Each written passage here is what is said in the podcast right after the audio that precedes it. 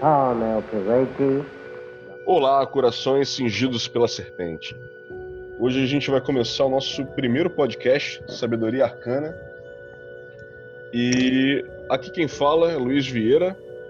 E hoje a gente vai falar sobre iniciação e contra-iniciação e os aspectos que envolvem esses, esses assuntos tão escabrosos aí.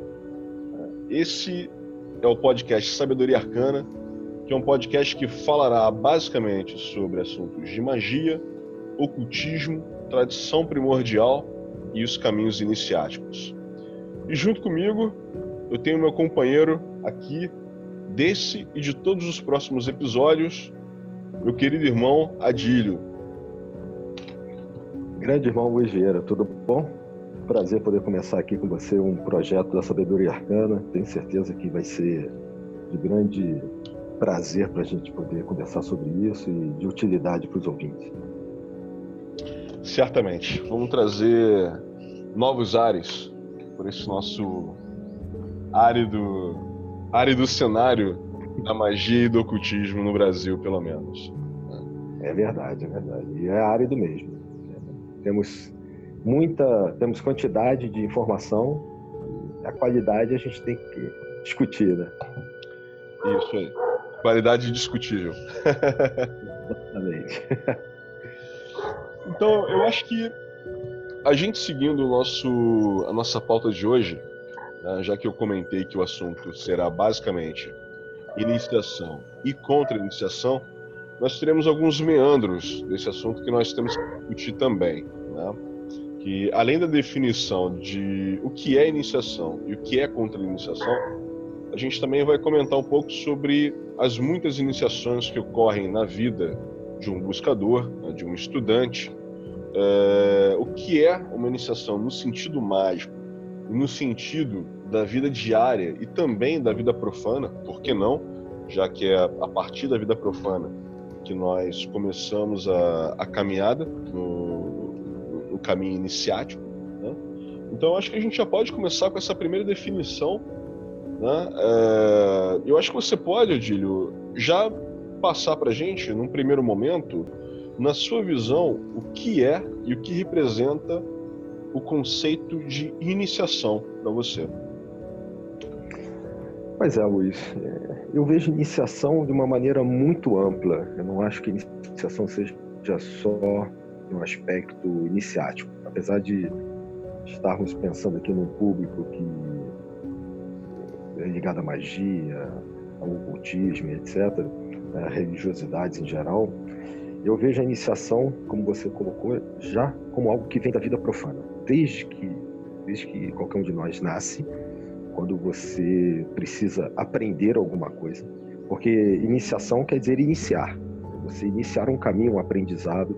Então, esse aprendizado pode ser desde aprender a, a falar, é, a comer, é, a, a, escola, os primeiros dias no, no, no maternal, ao longo de toda a sua vida, ensino fundamental, ensino médio, faculdade, pós-graduação e etc. E eu acho que todos nós, ao longo da vida, somos iniciados a cada momento, e daí tem a questão do livre-arbítrio, a iniciação está sempre relacionada a livre-arbítrio, e as escolhas que nós temos, e, obviamente, a gente cai também no âmbito da, de iniciar, de, a partir desse livre-arbítrio, escolher trilhar um caminho espiritual, uma senda espiritual. E quando normalmente a gente entra nessa seara, aí sim a gente pá, cai naquilo que talvez seja o senso comum do, dos nossos ouvintes aqui, que é o lance das iniciações, né? dos rituais, da ritualística, de um rito que faz toda aquela dramaturgia que a gente, de algum modo, né, cada um no seu caminho já viu. É, eu, eu acho muito interessante essa definição, e eu gostaria de abordar especificamente dois pontos em que você tocou. Na verdade, um ponto que está ligado a outro, né? E que na, uh, a gente vê vários autores que uhum. consideram esses dois aspectos da vida como as duas maiores iniciações na vida de um ser humano. Primeiro é o nascimento, e o segundo, a morte. Né? Que são os dois grandes portais pelo, pelos quais a gente transita né, entre um plano de existência e outro. Né? Enquanto muitas pessoas acreditam que, que tem uma alma, né, eu acho que seria muito interessante a gente mudar um pouquinho esse viés e entender o seguinte: nós temos um corpo, né? na verdade nós somos, a, nós somos almas e temos um corpo. E esse corpo ele traz é, é como se fosse o veículo para que a gente passe por essas duas grandes experiências, né? A, o nascimento e a morte. Né? E aí a, a gente... grande a grande festa. Justamente, a grande festa. E aí a gente pode ir um pouco mais aprofundado, obviamente que esse não é o tema de hoje, mas vai ser de um, de um próximo podcast, porque a gente ainda tem, já que a gente está falando de nascimento e morte, a gente tem também o termo cunhado a pequena morte, né? que aí é o momento do orgasmo, é um dos poucos momentos que a gente tem durante a vida em que a gente consegue tocar num outro nível de consciência mesmo que seja um profano, mesmo que não seja iniciado, não tenha passado por nenhum ritual, nada disso. Né? E aí eu acho, eu, eu acho que às vezes é essa busca insana que a gente tem da cultura atual, quer dizer, não só da cultura atual, né, de milênios atrás, que leva inclusive a essa questão da busca exacerbada pelo sexo. É, não é o sexo em si, né, só o ato do sexo em si, é o prazer físico, mas a gente experimenta um prazer tão grande, fazendo com que a nossa consciência toque numa oitava superior de consciência, mas que a gente não sabe o que é no primeiro momento e fica correndo atrás do próprio rabo, né, tentando repetir esse esse samadhi expresso, né, que a gente alcança ali em alguns poucos segundos, que acaba sendo o objetivo real da iniciação, né? É verdade. É, são em pequenos momentos ao longo da vida, essas pequenas mortes, que muitas das vezes, para a maioria das pessoas, se perde né, esse conhecimento e que se pode aprender com esse, essas pequenas mortes acaba ficando totalmente solto. E um, uma das funções que eu vejo de você escolher um caminho iniciático é que a partir da sua escolha, da sua vontade, você escolhe passar por determinadas iniciações, iniciar novos aprendizados Inclusive, dependendo da escola que você venha escolher, é, aprender a utilizar essas pequenas mortes, vamos dizer assim, para a sua elevação espiritual. Porque você tocou em duas coisas que eu acho que são importantes realmente: o nascimento e a morte. Inclusive a questão da morte, não como final de tudo, como o velho Eon colocava. Né? A gente agora tem no novo Eon a questão de que a morte te abre a passagem para você reconhecer que a vida continua e que outras possibilidades de aprendizado continuam. Concordo, concordo plenamente com essa visão. E uma coisa que eu acho também importante é se a gente parar para pensar, principalmente nas antigas escolas de mistério, onde o candidato à iniciação realmente se defrontava com é, desafios né, e, e provas que o levavam a se deparar com situações de quase morte, né? É, colocavam essas pessoas justamente para entender que a, a, morte do corpo físico, na verdade, é só uma das facetas da existência. Né? E que ela não é o corpo físico, né? ela é muito mais do que aquilo dali, do que esse pedaço de carne que daqui a pouquinho vai ficar inanimado e os vermes vão, vão devorar. Perfeito. Até algumas tribos indígenas e os egípcios também faziam isso com as tumbas, o que a gente sabe por algumas fases iniciais. Algumas tribos indígenas até hoje colocam o adolescente como algumas situações de perigo para fazer a passagem dele da idade de pré-homem para homem, como uma forma de, de, do cara entender o seguinte: vamos supor, você vai ser um guerreiro agora. Então, o guerreiro ele, ele está vivo agora, daqui a pouco ele pode estar morto. Então, a vida é um constante renascimento.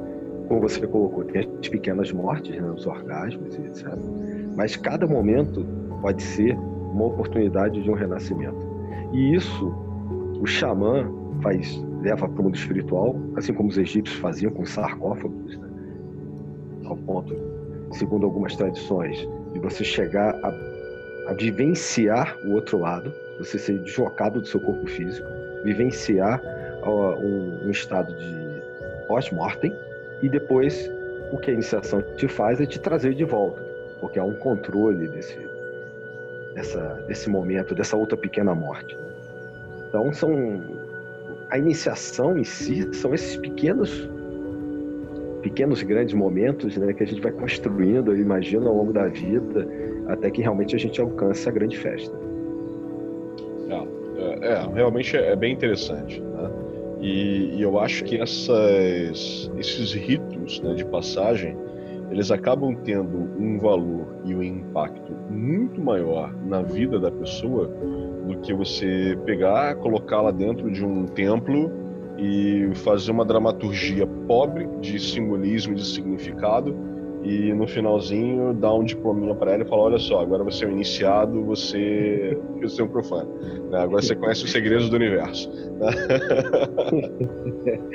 é exatamente exatamente infelizmente uma parte das organizações caiu nisso né?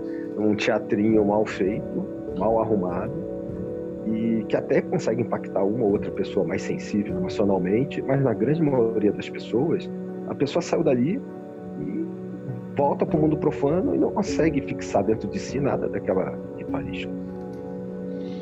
É, eu acho que, como a gente falou, na né, questão da, do nosso cenário ser um cenário árido atualmente, né, o cenário das ordens também se tornou árido porque de uns séculos para cá foi se perdendo muito disso, né? foi se perdendo muito do, do, do poder inerente ao, ao ritual iniciático, a, a, ritualística em geral. Né? Hoje em dia você você vai para é, não, não, vou citar aqui nomes de ordens ou, ou é, sociedades específicas, mas aí você vai para um lugar pensando na bebida que vai ter depois, né? na cerveja, no churrasco ou no copo de uísque que vai ter depois. E aí você vai lá, faz a ritualística a moda, né, a, a lavonteira, né? o cara fica lá lendo li, o livrinho, né? porque não, não, consegue nem gravar a ritualística. Isso, inclusive, é, eu sou eu sou sênior Demolei, eu posso dizer que Demolei é, molecada, né? adolescente, trabalha muito bem ritualisticamente, né? grava lá o ritual e tal, e se, se esforça. E eu gostaria muito que esse, esses, não só Demolei, né? mas é, esses jovens que tem o interesse de realmente travar, é, traçar um caminho mágico, é, não se deixe é, se perder né, por aquelas pessoas que já estão viciadas, né, viciadas no puro diletantismo, principalmente. Né, é, a famosa cultura axilar. Né? Cultura axilar não traz iniciação. O cara vai lá, pega, compra um livro, ou pega o diploma, ou pega o ritual, coloca debaixo do braço e fala: Eu sei, eu sei tudo isso daqui. Né? Aí você pergunta pro cara, ó, você já passou por alguma situação realmente que impactou na sua vida? Que tipo de transformação você teve na sua vida, como pessoa, inclusive, é, com tudo isso aí que você leu?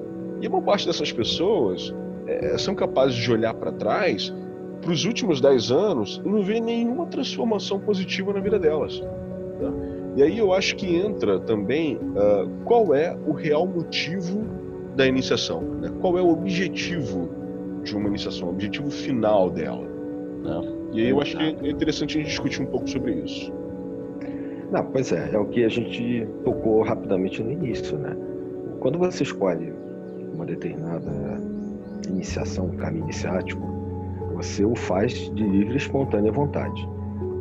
Normalmente a pessoa deveria ter como objetivo final algum tipo de transformação pessoal, de transformação interior. É, o que eu percebo pela minha experiência, é, também não vou citar nomes aqui como você, de algumas tradições, é que muita gente chega no portal de, de algumas ordens, por exemplo, com o objetivo de adquirir uma carteirinha um status. Bom, eu agora faço parte da comunidade tal, eu agora tenho uma relação de mutuabilidade, uma relação mútua com pessoas que podem me ajudar quando eu precisar, podem me socorrer quando eu tiver perigo, alguma coisa assim. Ou seja, algo imediatista, muito focado no plano material, em trocas comerciais, etc., muitas das vezes. Mas não há um objetivo final além disso, ou seja, uma convivência, um aprendizado social, moral, ético e até que você chegue no estágio de um aprendizado espiritual.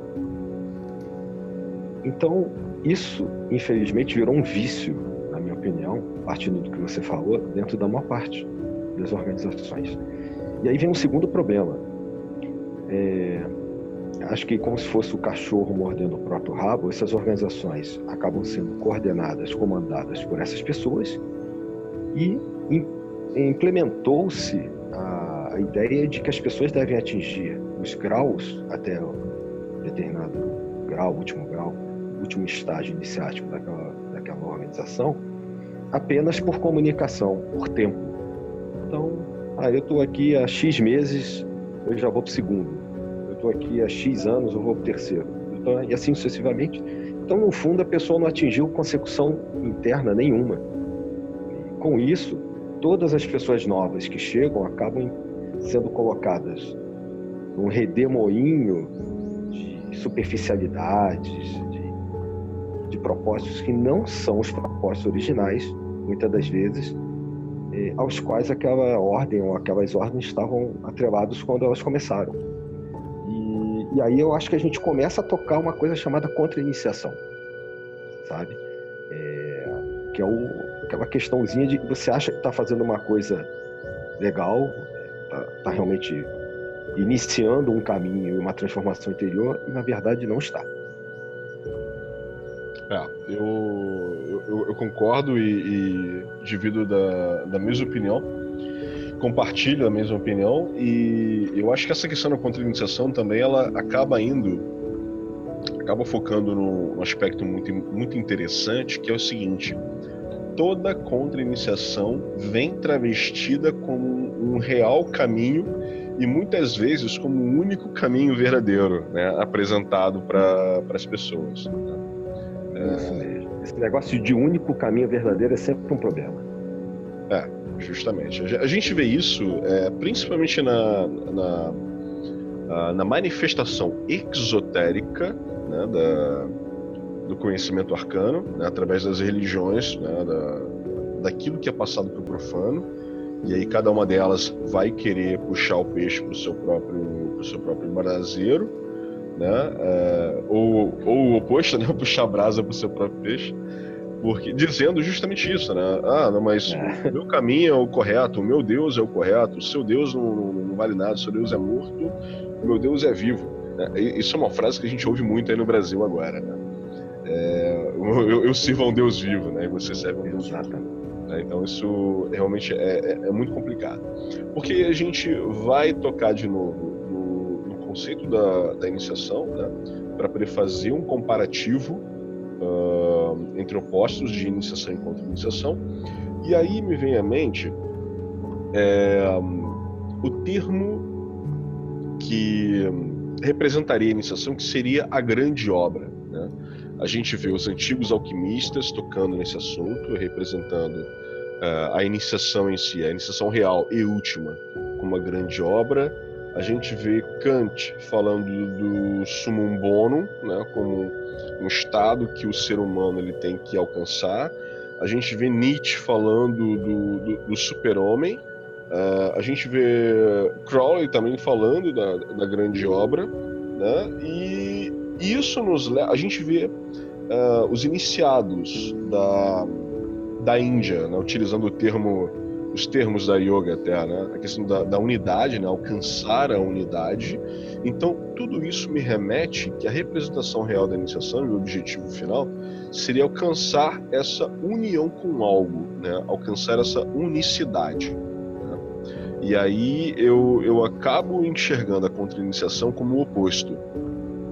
Né? Você se perder na matéria, você se perder nesse mundo de múltiplas manifestações, onde você não sabe mais o que é verdadeiro, o que não é, e é o mundo das ilusões. E aí eu deixo para você continuar. É, é, porque é aquilo que a gente falou também, né? É, assim, é, a iniciação, quando a gente pensa em iniciação, é o primeiro degrau.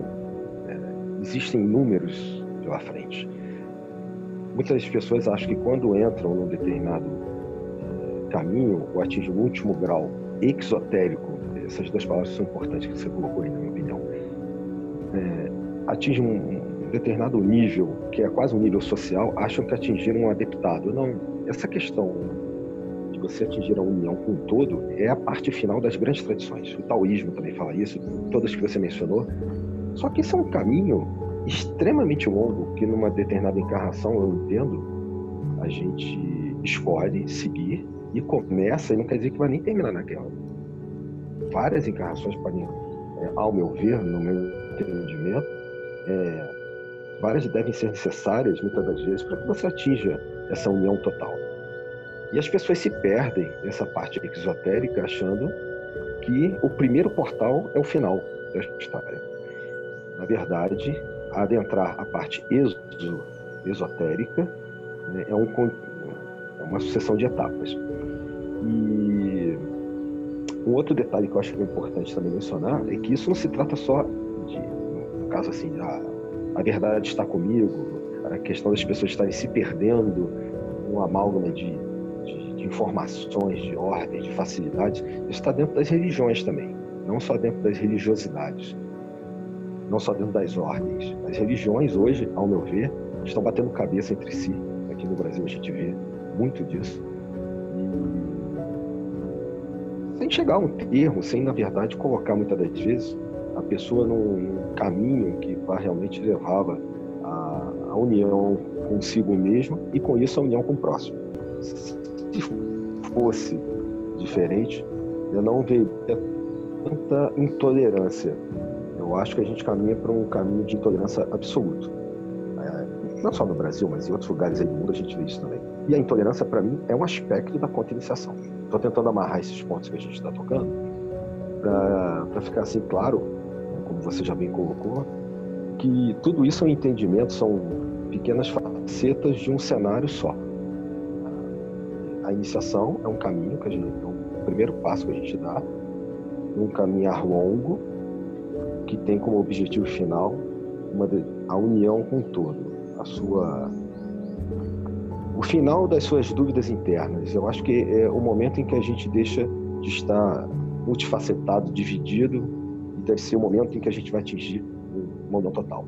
Agora, infelizmente, hoje, algumas pessoas se apresentam, algumas tradições. Bom, hoje não, sempre aconteceu isso. Se a gente for pegar Lili Zevi, outros que escreveram sobre a história da magia, a gente vê que no Oriente e no Ocidente, várias tradições se apresentaram como as únicas salvadoras. Na verdade, elas estavam tirando as pessoas de uma iniciação verdadeira e propondo elas, como você já colocou, é, numa contra-iniciação, com uma roupagem né, que era difícil de perceber no primeiro momento, e com isso fazendo com que as pessoas se perdessem.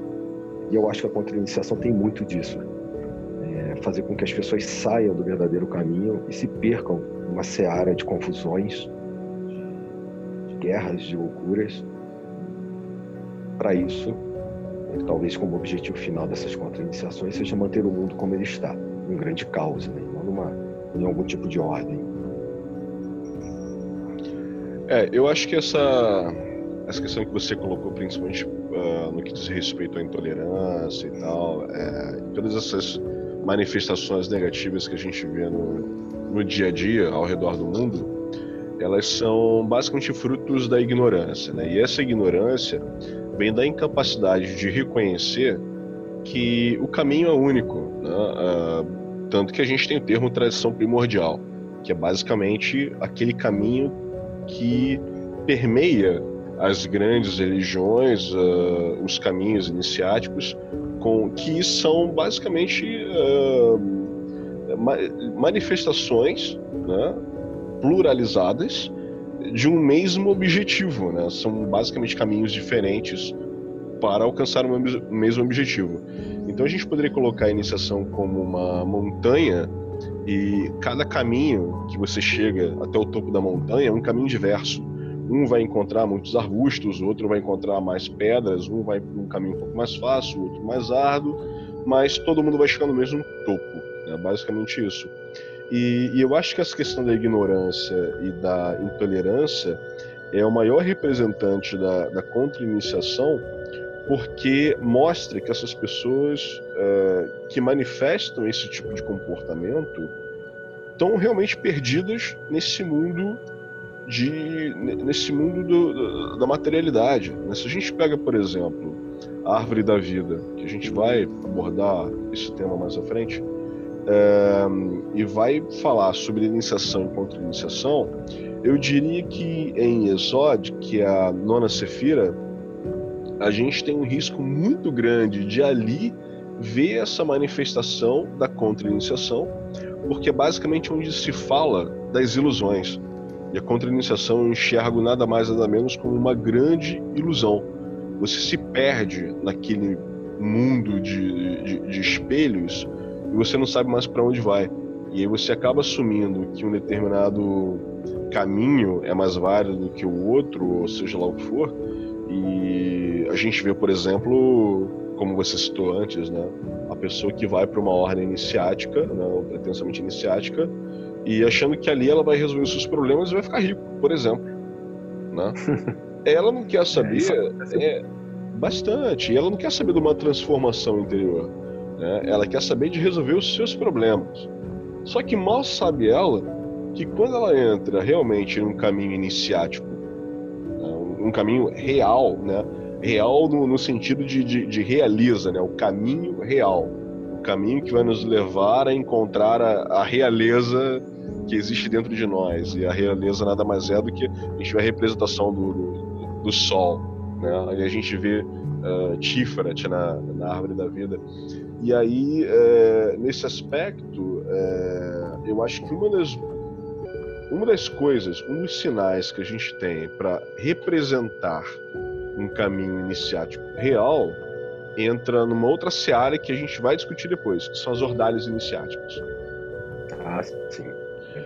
A, in, a verdadeira iniciação ela é comprovada pelas ordalhas iniciáticas.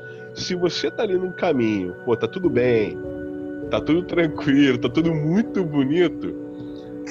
Bem, é, é preocupante. Eu acho legal olhar para o lado e analisar um pouco melhor, porque se você não está tendo fricção né, ali contra o teu ego, né, para desbastar ali a, a, tua personalidade, o teu ego, tem algo de estranho.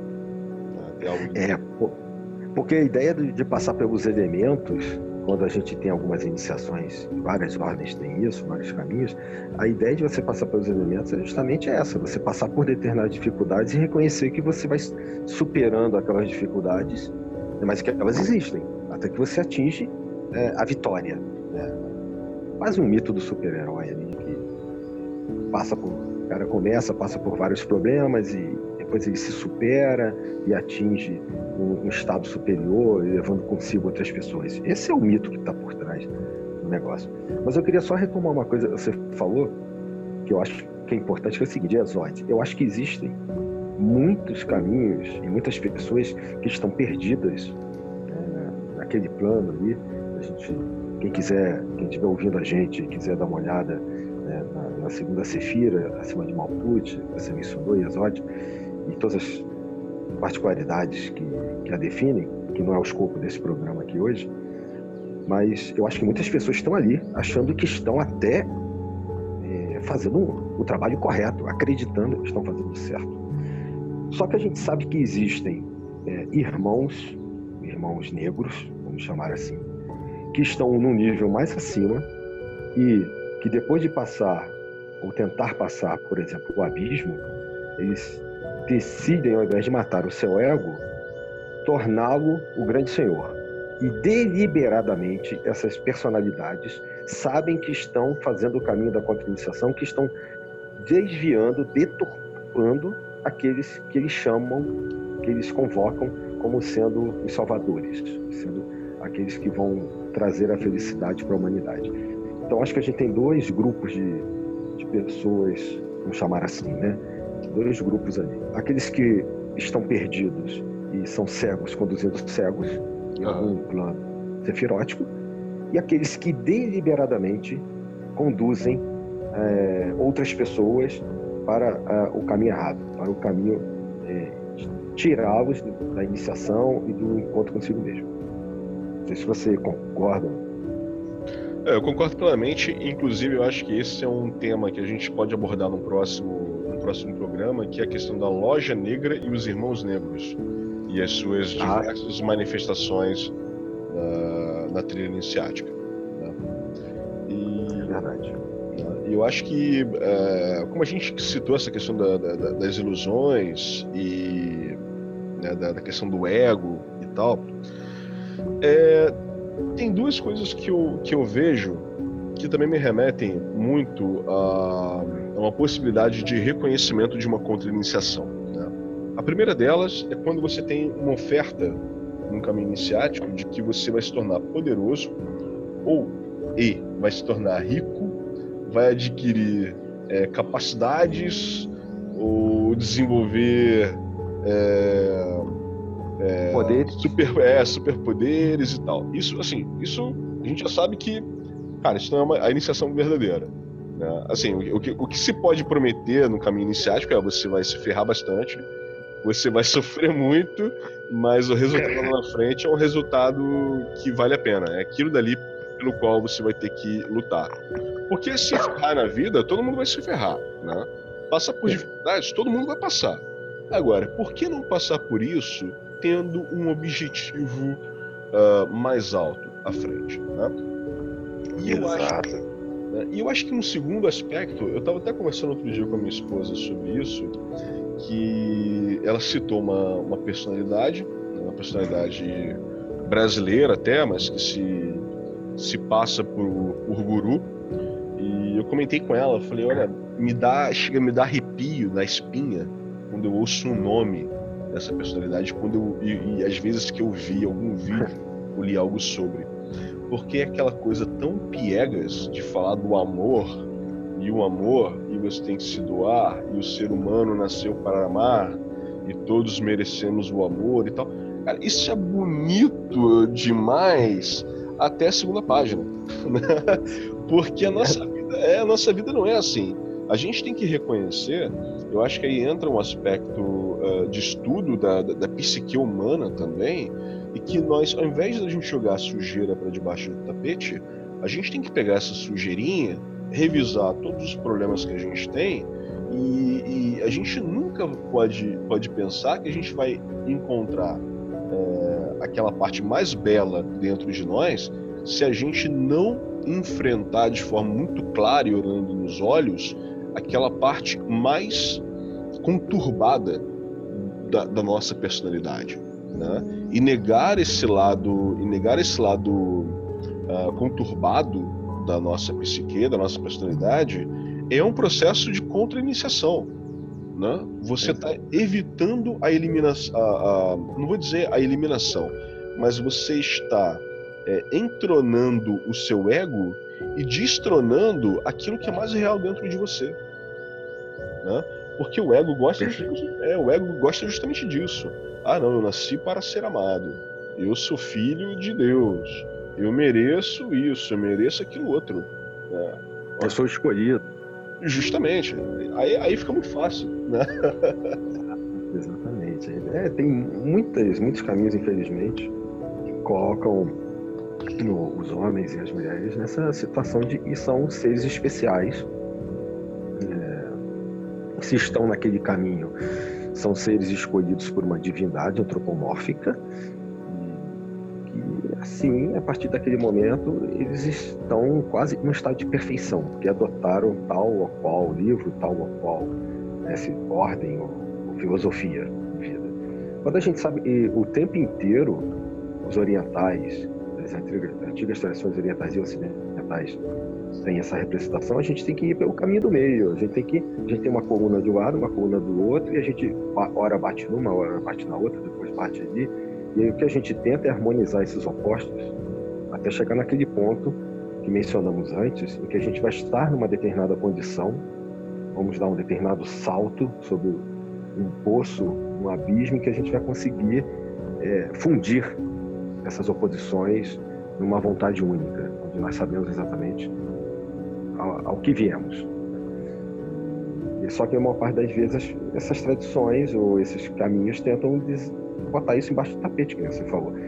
E eu acho que isso, para quem estudou o mínimo de psicologia, psicanálise, sabe que isso é a mesma coisa e colocar uma bomba relógio escondida também embaixo do tapete. Uma hora ela vai explodir. E aí a hora a gente vê aberrações dentro dessas contradições, vamos chamar assim, né?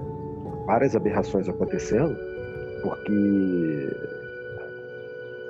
esses aspectos da, da, das personalidades não foram tratados, não foram é, colocados à vista, eles foram escondidos. Eu acho que, por exemplo, a questão do, do voto de castidade é isso. É isso. Né? Já que você mencionou lá atrás a questão das pequenas mortes, né? e agora me, me ocorre isso. A, a obrigatoriedade do celibato, não, sem entrar em discussão, não estou entrando em juízo de valor de nenhuma tradição específica, mas eu acho que impor o celibato, por exemplo, independentemente de um estudo de personalidade e de cada caso, leva a determinadas aberrações que a gente vê na mídia, por exemplo. Verdade. Verdade. É, e aí eu acho que a gente. É, é, antes, a gente tinha muito essa coisa de. É, já que você falou a questão do celibato e tal, né? A gente tinha muito essa coisa de botar a culpa, né, a responsabilidade de tudo que acontecia é, numa figura maléfica, num demônio, ou, ou então um padre, né? Uh, que era o responsável por salvar a sua alma e te, e te possibilitar alcançar o céu. Hoje em dia, depois que a gente passa por aquela coisa da nova era e tal, a gente é, encontra manifestações de comportamentos onde a pessoa joga a responsabilidade da sua transformação para um guru ou para um mestre ou para um, para alguém que ela queira seguir, né? E só para finalizar, eu gostaria de, de, de indicar um documentário muito interessante no Netflix que eu acho que mostra de forma muito leve uma, uma representação do que pode ser uma contra-iniciação, né? que é um documentário chamado Kumari, que foi um, um cineasta, um, é, um, é, um cineasta, e ele decide, ele tem descendência indiana e ele decide começar a imitar né, os trejeitos da sua avó, que era realmente indiana de, de nascimento, e numa determinada cidade nos Estados Unidos ele aparece como um guru, um guru indiano e começa a, a, a, a angariar seguidores, né? E foi um experimento que ele queria fazer realmente para mostrar como as pessoas eram tão suscetíveis de aceitar esse tipo de situação. Uhum. Né? E no final, bem, o final deixa para vocês assistirem, que vale muito a pena. Aí a gente vai entender o que é, o que a gente pode entender como contra-iniciação no seu nível mais leve possível porque existem vários níveis, inclusive, níveis muito sérios e, graves. Né? Mas nesse nível mais leve, eu acho que é interessantíssimo assistir esse documentário como uma boa referência. E... Sem dúvida, sem dúvida. É, toda, a gente vê a facilidade com que os seres humanos escolhem seguir ao invés né, de se tornarem senhores de si mesmos, ou seja, preferem ser escravos ao invés de senhores. Quem sabe um dia essas pessoas não entenderão que todo homem e toda mulher são uma, é uma estrela. É, são uma estrela, isso aí. Exatamente, os escravos é são os que servem. Isso aí a gente não precisa colocar em nada moderno. Hegel já colocava até questões filosóficas em relação a isso. Você mencionou Nietzsche lá. Então, não precisa nem reinventar a roda. Ela está aí para quem quiser entender, né? Você falou aí dos níveis, só para deixar como um gostinho aí talvez porque como também é, pesquisa ou reflexão, a gente sabe que todos esses caminhos muitas das vezes colocam graus. Primeiro grau, segundo grau, a maior parte das ordens vezes subdividem em três graus. Eles nada mais é, é, são ou eram ou definidores desses marcos de você atingir uma independência e não uma dependência de guru nenhum. Né? Não é à toa que em determinadas tradições o terceiro grau é o mestre, é o mestre em si mesmo. Não é um mestre que manda nos outros e escraviza toda a humanidade. É um mestre de si, de si próprio. É, eu concordo plenamente com você. E, tristemente, a gente já ultrapassou bastante aqui o nosso tempo definido. Né? E eu gostaria de saber se você tem mais alguma coisa para falar, mais algum recadinho aí para deixar pro pessoal. Não, eu queria, é, queria só finalizar. Eu gostei muito. Espero que a gente consiga levar esse projeto à frente e trocar ideias, que deixar claro que o que a gente pretende aqui é só trocar ideias. Não estamos impondo a nossa vontade a ninguém, nossas opiniões a ninguém. É apenas uma troca de ideias e que possamos estar juntos aí muitas e muitas vezes. Bem, então, obrigado pela sua presença, pelo, pelo trabalho que a gente teve aqui, pela excelente discussão que eu acho que foi bem proveitosa, não só para os ouvintes, mas para nós dois também. Com certeza, com certeza. E meu último recado para o pessoal é: faz o que tu queres, há de ser tudo da lei. É, amor é a lei, amor sob vontade. Nos vemos na próxima, pessoal.